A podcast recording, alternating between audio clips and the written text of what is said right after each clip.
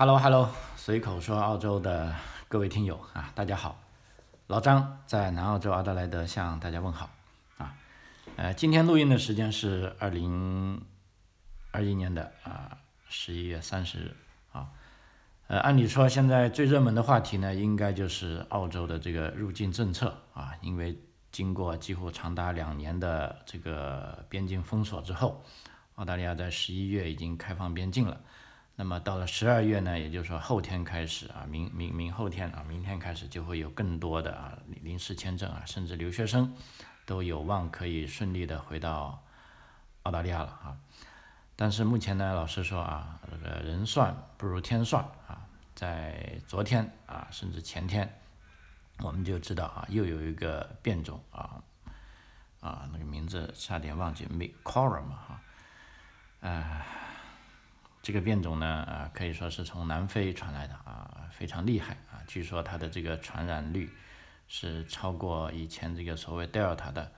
五百倍啊，那么这个是吓死人的一个事情。而且呢，最最新的消息啊，在澳大利亚悉尼啊，也确认了有两种啊，两个确诊患者是被这种病毒感染了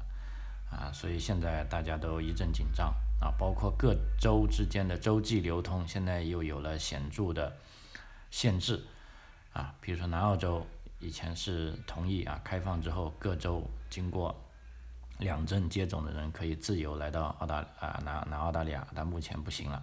啊，必须要提供这个核酸检测，啊，甚至呢还要经过七天的隔离，啊，所以各州的这个啊。州界管控也加严了，那么国境管控会不会有所变动呢？啊，我猜想啊，还要看这一两天这个呃最新这个变种病毒的发展趋势，啊，所以在这里呢，我也暂时啊不做这个关于国境啊限制政策的这个啊节目啊，因为变化实在太快了，我想再观察一两天。啊，包括现在你说去西澳啊，因为我女儿高考完，他们准备要去西澳参加这个辩论比赛，啊，全国辩论比赛，连机票都订好了啊，准备是明天就要飞过去了啊，但很遗憾，那边政策西澳政策出来了，对南澳洲认为是一个啊有受怀疑的来源地啊，那么所有去到西澳洲的，尽管他们都是经过了啊打了两针。这个疫苗啊，而且在出发前三天做了核酸检测，但是依然去到西奥 Press 要隔离七天。那么后来这个组织者一算，如果隔离七天，那么成本就太大了啊，结果他们就放弃去参加这个全国的演讲比赛了啊。所以这一次病毒的啊发展也是来势汹汹啊。那么对于咱们在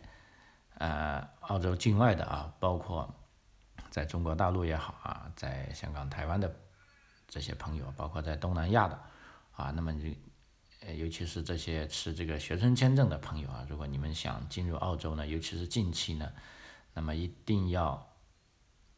跟你们所在学校的国际学生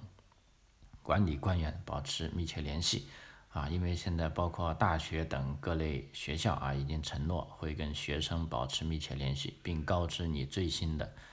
啊防疫限制措施啊，就千万别只听了啊这个总理的讲话就以为怎么怎么样。因为在澳大利亚，我已经反复强调一个非常显著的地方，就是说联邦政府跟州政府啊，他们都有各自的防疫策略啊，那么有时候他们甚至是互相矛盾的。啊，那么这也不奇怪，啊，所以我是建议大家最保保险的方法，第一是跟自己所在学校的啊这个国际学生管理官员保持联系，啊，第二呢，你如果一定要从新闻上获得消息，并且来啊指导自己的行动的时候，那你就不仅要看。啊，总理的发言啊，跟联邦政府的政策，而且你所在大学的州的政策都可以说是显著的不同啊。比如说你去 Perth，跟你去悉尼，那么现在呢，真是两重天啊。那么这时候呢，你一定要全面掌握信息啊，才能根据啊现实情况啊做出决策啊。那么今天其实我主要跟大家想分享的呢，就是依然是关于澳大利亚一些历史的问题啊，因为之前讲了三集这个澳大利亚新大陆的啊，叫做未知的南方大陆啊是怎么被发现的啊，其实呢，咱们的听众啊反应还是蛮热烈的啊，尤其是这个华语地区的啊听众啊，因为以前对澳大利亚其实。这么一个不是很重要的国家，啊，因为我是在啊中国学历史地理的，其实学的很少，大概无论是历史还是地理书，啊，就一页纸啊，因为我们那个年代啊就叫发展中的资本主义国家，啊，这个骑在羊背上的国家，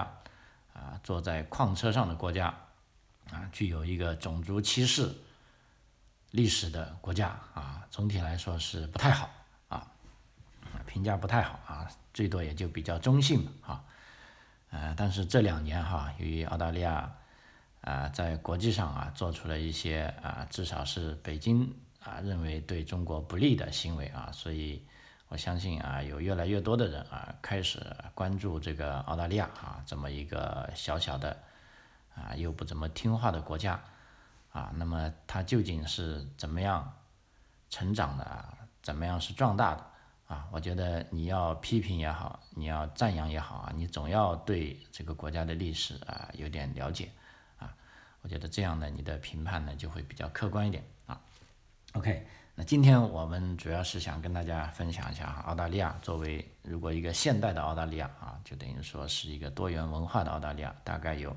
来自全世界二百多个国家的人在这片土地上生活。啊，那么澳大利亚这个民族啊，究竟是怎么样来历的啊？我们这里讲的民族呢，是讲现代的澳大利亚，因为毋庸置疑，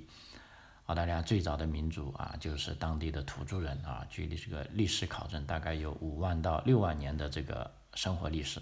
啊。但是澳大利亚同时也是一片幸运的土地啊，在这片土地上没有什么天敌啊，所以土著人可以过得。啊，相当舒服啊，舒服得到一致啊，叫做啊，咱们中国有句老话啊，叫生于忧患啊，死于安乐啊。那么这些土著呢，甚至几万年来都没什么发展啊，因为这个环境太舒适了，没有什么天敌啊，所以从这个进化论的角度来说呢，其实他们也没有什么进化啊。那么就是这一片大陆啊，一直到欧洲人来到之后啊，那么这片大陆啊。发生了翻天覆地的变化啊！因为从最早啊地球形成的过程中啊，我们从地理学知道，澳大利亚呢原属于一块名叫叫做冈瓦纳的啊超级古大陆的一部分啊。这块古大陆大概被鉴定呢是有三十五亿年历史的老龄啊，其实是非常非常非常老了，因为整个地球的寿命。啊，目前大多数啊天文学家认可的也就是四十亿年，啊，所以这个地壳变动呢也非常缓慢，啊，那么三十五亿年基本上是地球形成之后就有的一片大地了啊。那么有记载啊，最后一次剧烈的这个地质变迁啊，其实这也不叫记载了，应该是啊科学家的估计吧，啊，大概发生在两亿三千年前。啊，那么这个冈瓦纳这个超级古大陆在啊差不多一亿五千年前啊就可以分成一亿五千万年前是分成了几块啊，即后来的这个啊非洲大陆啊印度大陆南美洲以及现在的这个南极洲跟啊澳大利亚所在的大洋洲啊，那么在五千万年前呢，澳大利亚。啊，这个大洋洲就开始脱离了南极洲啊，逐渐向北漂移，啊，大概在一千五百万前，一千五百万年前啊，到达了现在啊，接近了现在的位置，形成了这个地理学上说的叫做新几内亚陆块。那么后来新几内亚陆块也出现了断裂，使得这个澳大利亚与新几内亚啊，也就是我们现在所说的这个巴布新新几内亚，永远分离。啊，隔海对峙，所以在此期间呢，就造成了澳洲这片大陆出现了许多奇特的地形、地貌和气候，也孕育了独有的这种奇珍异兽啊，比如说这些袋鼠啊，这些考拉这些翼呃鸟啊，还有什么鸭嘴兽啊和食蚁兽啊，啊，已知孕育了啊高等动物，就是说硕果仅存的啊 Aboriginal 啊，也就是啊土著人啊。那么，所以我们在这里说，到底谁是啊这片大陆的主人呢？啊，远在欧洲人来到大洋洲之前呢，这片土地就有人类居住。那么欧洲人干脆就称他们为 Aboriginal 啊，就是土著人啊。其实这个单词是来自这个拉丁文啊，它这个拉丁词的意思呢是最早在那儿生活的人。究竟生活有多久呢？啊，可以说至今啊，发现最古老的土著人的遗址是在新州西部的这个 Lake Monga 啊，可以叫做孟哥湖吧啊，时间大概是啊五万年前。啊，那么这个遗迹呢，是由火堆啊、动物的头骨、土著的遗骸啊，这些遗骸在埋葬前已经被烧过啊，那么就证明呢，这可能是世界上最早的火葬了啊，大概是五万年前啊。那么土著人既然是澳大利亚最早的主人，那么他们是土生土长的呢，还是从外地迁徙过来生活的呢？啊，那么这是比较有趣的一个问题。啊，那么根据这个进化论的说法啊，原始人啊就是由这个灵长类的啊，比如说这个猿和猴啊之类的这种动物进化而来的。但是呢，这个澳大利亚这个大陆呢并没有灵长类，所以呢就认定土著肯定不是土生土土长的啊。那么既然他们是从外地迁入到啊澳洲呢，那么他们又从哪里来的呢？啊，我们再分析一下，由于这个土著啊，它是黑色的啊，皮肤大概是黑色的啊，所以很容易被人联想到是非洲黑人。那么专家呢，就从这个体格、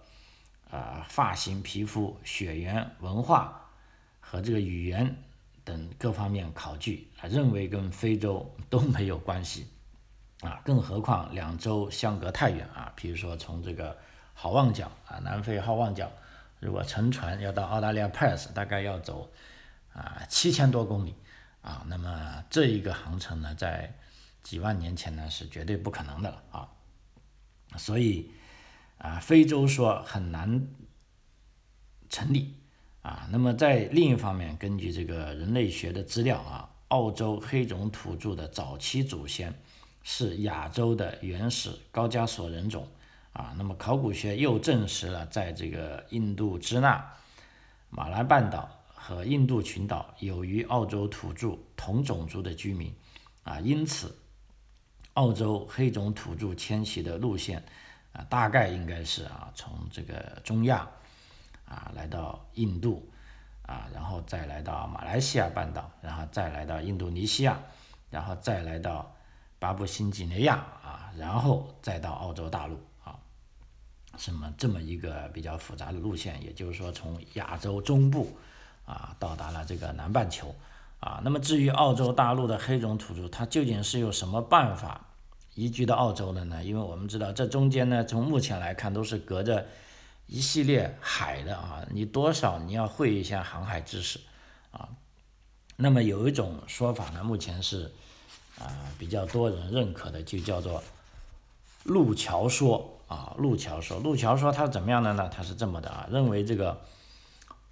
澳洲大陆呢是与亚洲呢是相通的啊，可以徒步过来的。那既然人可以徒步过来，那这问题就来了。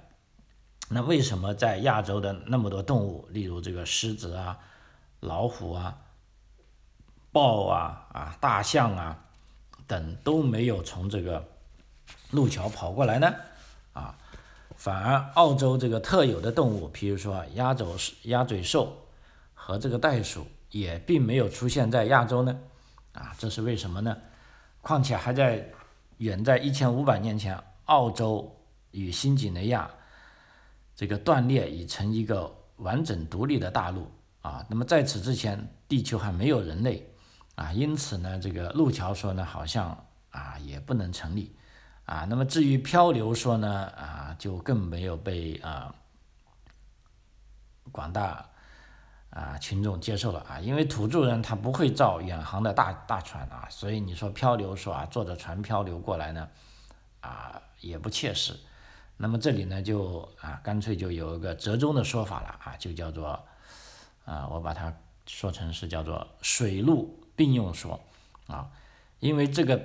岛群呢，在早期啊，就这个大陆刚分裂的时候呢，可能岛群之间是存在着狭长的这个沙洲或者岛屿环带啊。那么这时候呢，土著人的祖先呢，他是可以使用这个独木舟啊，逐段越过这些浅水区或者窄水域，然后在大岛的陆路上行走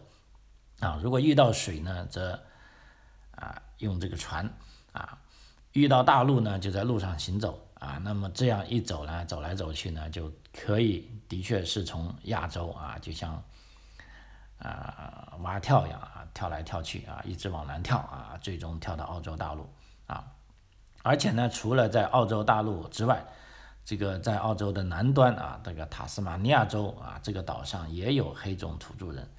啊，但是在这个岛上的黑种土著人呢，他与这个澳大利亚大陆的黑种土著人又有显著的不同啊，因为无论是从卷曲的头发和微肿的嘴唇来看，啊，这些塔斯马尼亚岛上的土著人是更像太平洋上的这个美拉尼西亚和纽克里多尼亚人啊，他们使用的独木舟、睡枕啊，这个小长凳以及钻木取火的方式。啊，都可以证实啊，他们是有极高的相似度啊。不过可悲的是呢，是在欧洲人来到塔斯马尼亚之后啊，可以说是把这一类土著人啊代杀一尽啊，以至于绝种啊。有文献记载，这个塔斯马尼亚岛上的最后一位男性土著是死于一八六九年啊，那么最后一位女性土著。是死于一八七六年啊，在塔斯马尼亚岛上，还有一位呢是原籍在塔斯马尼亚岛上的女性土著啊，则在一八八八年啊去世于南澳洲的这个袋鼠岛上啊。那么所以说，澳洲大陆的土著人的祖先呢迁来之后啊，首先他们是在西北部和北部沿海地区落脚啊，也就是说是在。达尔文一带啊，或者是在这个西澳的啊北边啊，然后他们经过多年的繁衍生息呢，人口渐增。那么当时地处南半球的澳洲呢，可以说北部是接近赤道啊，天气酷热；中南部呢则比较凉爽。于是这些居无定所的游牧部落呢，为了采集食物和这个天气的因素啊，他们就。继续往南走了啊，因为毕竟南边看起来凉快一点，因为北边啊在赤道附近又热，而且再往北边就是大海了啊，没办法啊，只能往南走啊，就像这个中国的客家人一样啊，去追寻适合自己生长的地方，于是呢就形成了这个澳洲的人口大流动啊。那么目前呢啊有文献显示呢，这个土著人南移的路线主要有三条线路。啊，一条是由东线啊，由这个东北沿海地区沿着这个海岸南下，也就是说是从嗯凯恩斯啊，然后到汤斯维尔，到布里斯班，到悉尼，到墨尔本啊，这条线路啊，东北沿海地区啊，到达这个东南地区。所谓东南地区呢，就啊包括啊墨尔本啊，甚至有的人认为啊，我目前所在的阿德莱德也是。土著人当时是从东线移移下来的啊，啊，第二个呢是中线，中线呢就从北部地区啊直接南下啊，深入到大陆腹地啊，比如说到达这个 Alice Spring 啊，到达库克 d 迪啊这些，到达这个乌鲁鲁啊大石头啊，到达这些澳洲的心脏地带啊，然后呢啊再进入南部地区啊，比如说澳大利亚南部地区啊，那么其实这里。阿德莱德也算是南部地区啊，那么，嗯，至少啊，现在也有文献说明，阿德莱德的有几种土著部落，他们是沿着不同的路线啊来到南澳洲的啊。一个就是我刚才讲的是东线啊，另一个呢可能就是中线也有啊。那么除了这两条线呢，还有一个西线，啊，西线就从这个西北沿海地区沿西岸南下啊，就说是沿着整个啊西澳洲的海岸线啊，从北往南啊，散落在这个呃西南地区啊，也就是说在如果说大城市呢，也就是 Perth 附近啊。那么在这三条线路的这个迁移线路中呢，其中以中线。最多，因为中南部有几条大河啊啊，比如说 Mary Bridge 啊，这些都是在中南部的大河啊，所以无论气候、水源和物产都更适合土著人的生活条件。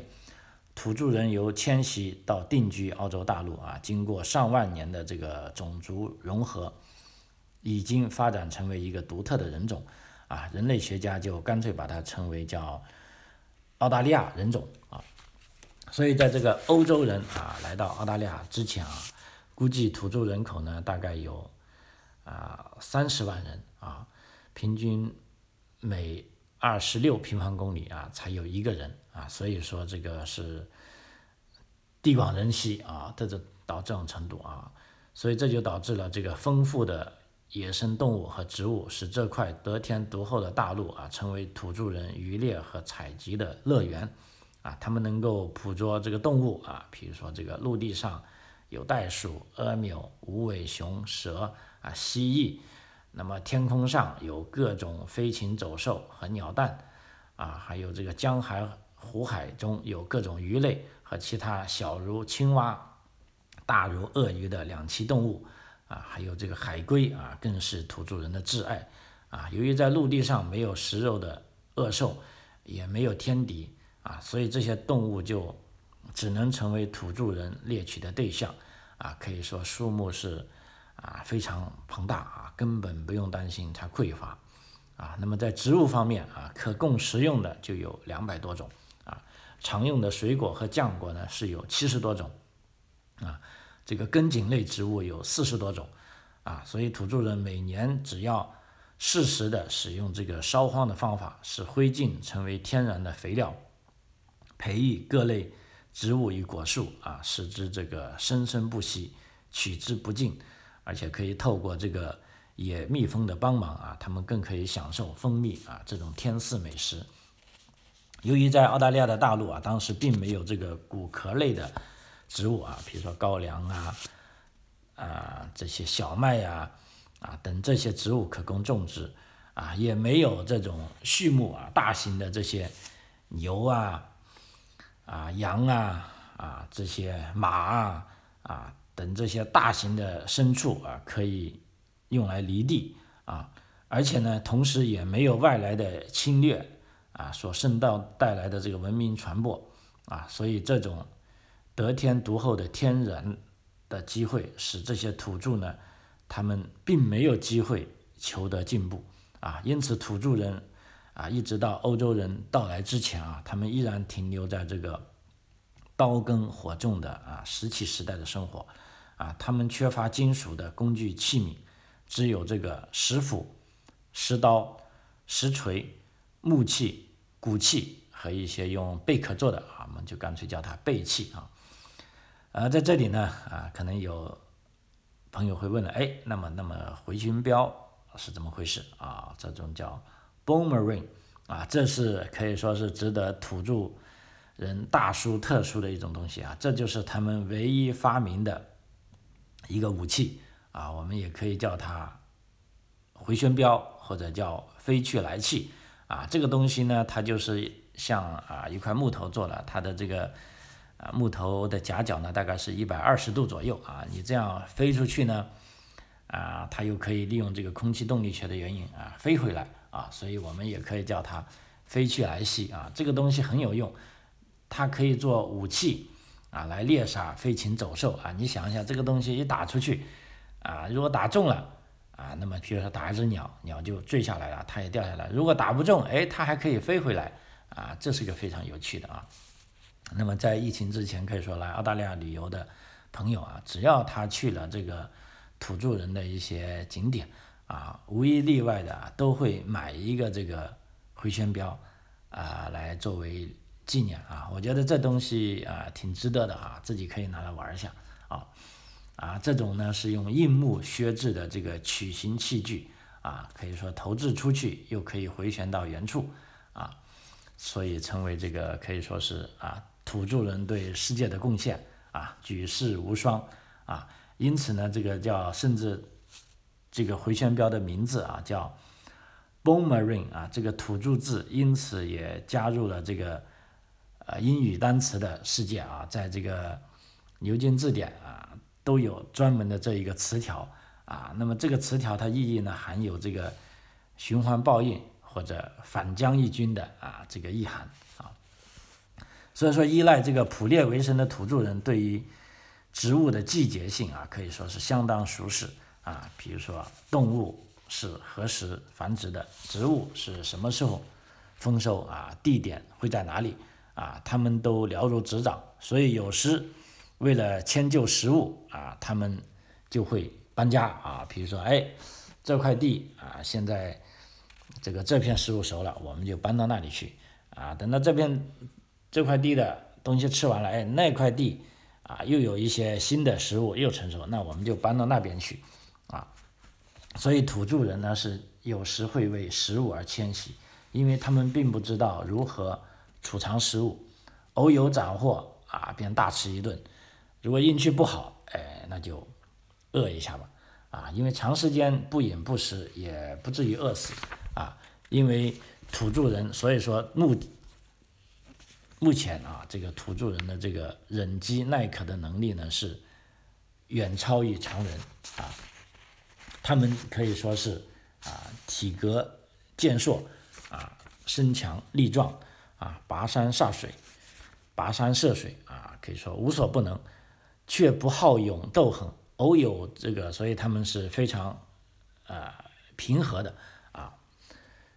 偶有部落之争的争执呢，也没有大规模的屠杀的战争啊。那么土著人的习俗是呢，啊，我们可以打啊，但是一旦开打。啊，其中有一方有人受伤之后呢，这个斗争呢就会立刻停止，通常也不打啊已经躺下的人啊，所以后来啊这个欧洲人来到这个呃澳大利亚大陆，当然我们这里说的欧洲人主要是指英国人啊，因为之前可以说这个荷兰人跟葡萄牙人、西班牙人他们都已经发现了或多或少的澳大利亚，但是他们经过沿岸的。这个探索认为这个是个不毛之地啊，他们没有登陆上来，也没有宣示啊他们的权益啊，反而是英国人啊，后来是因为这个呃流放囚犯的需要，就登陆上来了啊，那么登陆上来呢，就肯定跟土著人就有冲突了啊，所以英国人呢可以说是啊鸠占凤巢吧啊，而且还将这个土著人啊进行捕杀啊，这可以说是非常残酷的啊，也是不人道的。啊，也是非常野蛮的行为啊，因为本地土著啊，在这种和平的环境下，基本上可以说是啊与世无争吧啊，所以他们没有啊不会去打啊，即使刚才讲偶有争斗啊，只要有人受伤啊，那么这个打斗就停止了，大家先要把这个受伤的人啊把他弄好啊，所以说到了这个呃十八世纪的呃中下半。叶哈，这个英国啊，当时面临着许多啊国内和国外的问题。那么澳大利亚这片古老的、辽阔的啊乏人问津的啊还是空阔的这个大陆啊，正好是解决了啊英国人想解决的问题啊。那么是那个时候可以说是军力强大而又横行无忌的啊大英帝国，可以说面对这些手无寸铁啊。善良无知的土著人啊，可以说不问情友，不缔条约，没有请求，也没有经过战争，就轻而易举啊霸占了啊这块宁静的土地啊。那么他们来了之后，不仅把这块土地上的啊土著人给吓跑了，甚至跑不掉的也有的是被杀害了啊。那么究竟英国人当时有什么问题，他一定要啊来到澳大利亚呢？啊，那么他来到澳大利亚，他又是怎么解决问题呢？那么除了英国人跟，还有是不是还有其他地方的人？譬如说来自亚洲的啊，尤其是啊，我作为华人，我也非常关心啊，这个早期的华人啊是为什么来到澳大利亚啊？他们来到澳大利亚究竟是遇到了什么事情啊？那么由于这个时间关系啊，我就放到下一集再讲了啊。就说这一集呢是讲了澳大利亚的主人啊，黑种土著人他们在上面的生活。那么在下一一节里呢，我就会讲啊，外面来的人啊，无论是欧洲人、欧洲来的啊，还是这个亚洲来的啊，究竟是怎么样，最终大家一起啊，变成了澳大利亚这个民族啊。好啊，时间关系啊，随口说澳洲啊，这期到这里为止，非常感谢您的收听啊。关于这个澳大利亚民族的来历，我们下回分解啊，谢谢。